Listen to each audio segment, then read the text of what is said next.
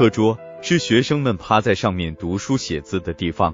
如今，随着祖国经济的飞速发展和人们富裕程度的不断提高，课桌也都新材料高档化了，桌面也不但十分光滑平整，课桌腿也都被设计成了可升降调节的了。就连那放书包的抽屉也都被设计的非常方便实用了，更有那坐的凳子，也都是一人一个的那种亮丽的新材料的小方凳了。新材料的平整桌面不但耐磨方便擦洗，更是会让学生们趴上去十分舒适，即使冬天也不会感觉太冰冷清凉。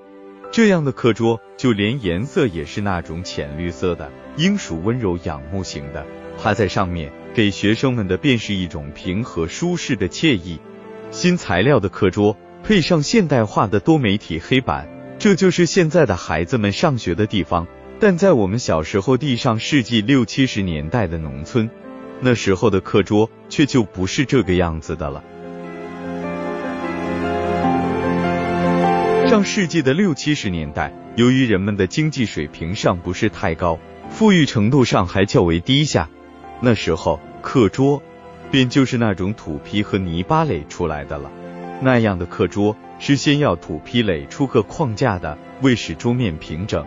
更是还要用泥巴再泥出桌面，那种泥巴里还是不能放进麦糠、麦秸这些防开裂材料的，因为这些材料放进去后，不但会影响桌面的整体平整度，更还会使桌面出现疙疙瘩瘩，所以那桌面也便只好用不添加任何物品的纯泥巴来泥了。我们那时就是趴的这种泥巴课桌上听课写字的。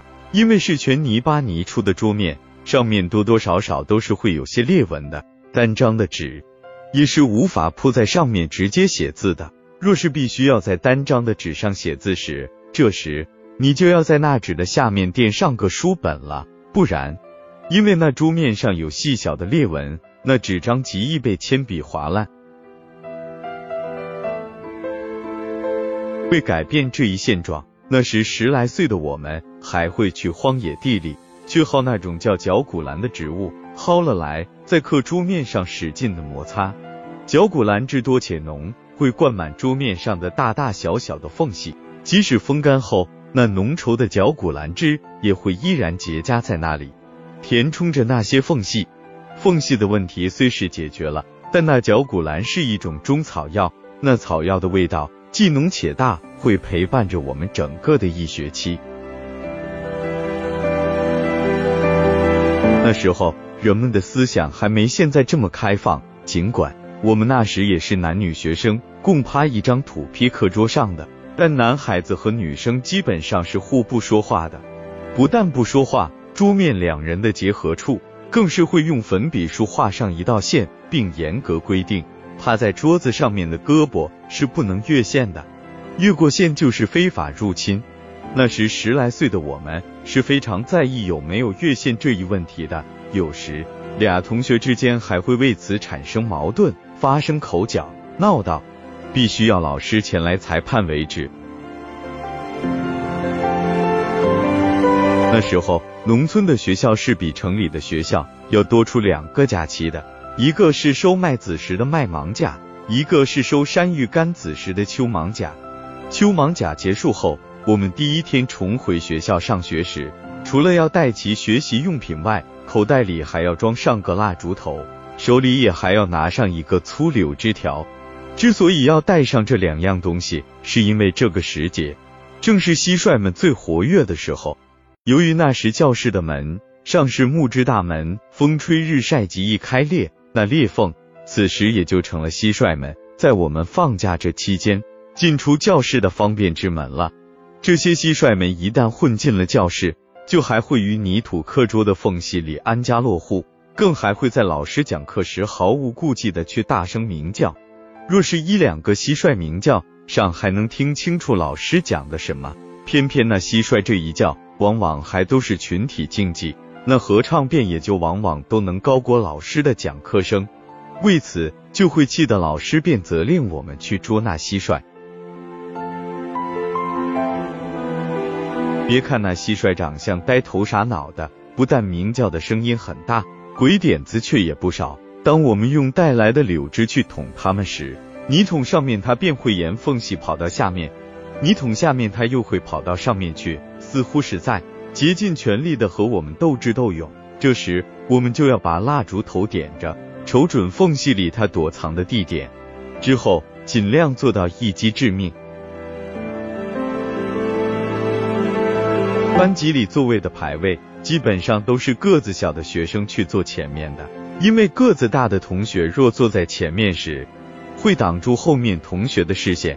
但由于那时我们的课桌是学校里垒出来的，坐的凳子却是我们自己带去的，那自带的凳子高矮大小是不一样的。有时候个子高点的同学，若是带了个矮凳子来，老师也是会把他的座位尽量往前安排的。不然前面的同学会挡得他看不到黑板。我们的政府无论在何种条件下，都是会把学生的成长放在第一位的。尽管那时条件非常艰苦，为使我们不浸泡在嚼古兰的味道里。后来课桌虽然还是泥巴课桌，但泥巴课桌地上面便就铺了一层油光纸了。有了这层纸的课桌，在那时。我们又叫它改良课桌，铺上油光纸的课桌，不但光滑如镜，更不会胳膊袖口沾上泥巴灰尘了。可偏偏那时十来岁的我们尚十分顽皮，不但会用铅笔把油光纸上画满千奇百怪的小孩，有时候恶作剧心思上来了，还会把与女同学比邻的国界线旁画上个张牙舞爪的螳螂，惹得那女同学。就此还会去老师那里打我们的小报告，罚站自不必说，我们还会被责令把那画出的螳螂一点一点的擦去，擦时心里更会不断的嘀嘀咕咕的在那里恨那女同桌矫情什么，不就是个画上去的螳螂吗？又不会真的去咬你。上到初中时，学校里给我们准备的就是那种木头课桌了。不过那时课桌上还是原木色地，就是没油漆过地木头的原有本色。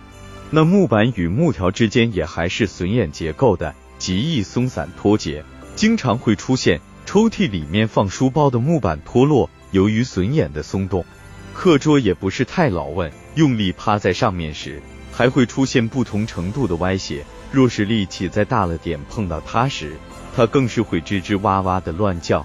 我们那时。还在背地里偷偷给他起了个外号，叫病秧子。和病秧子配套的是长条板凳，巴掌宽的长木板，两头安上腿。这样的长条板凳都有一米多长，两个学生一人坐一头。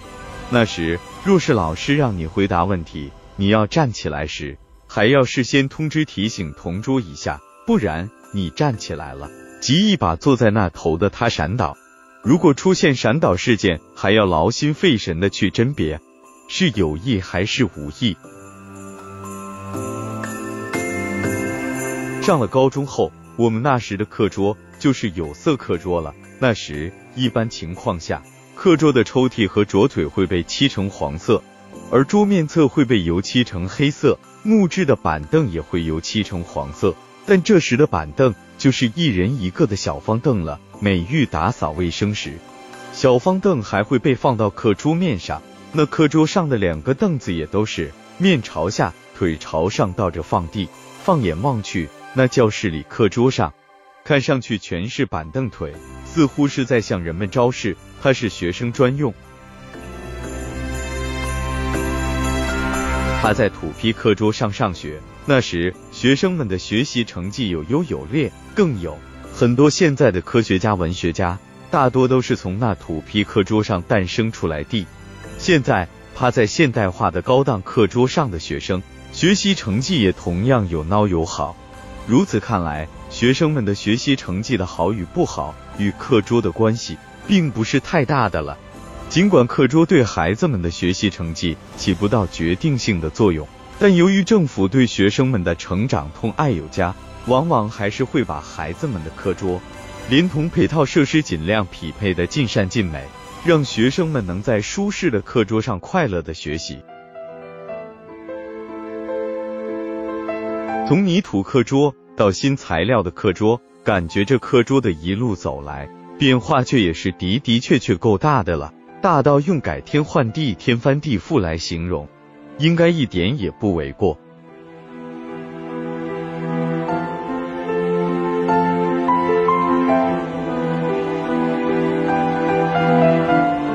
黄桂田故乡课桌的前世今生分享完了。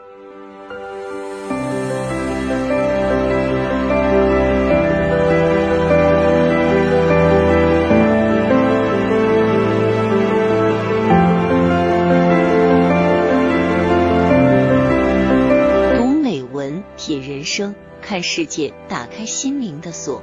小伙伴们，下期再见。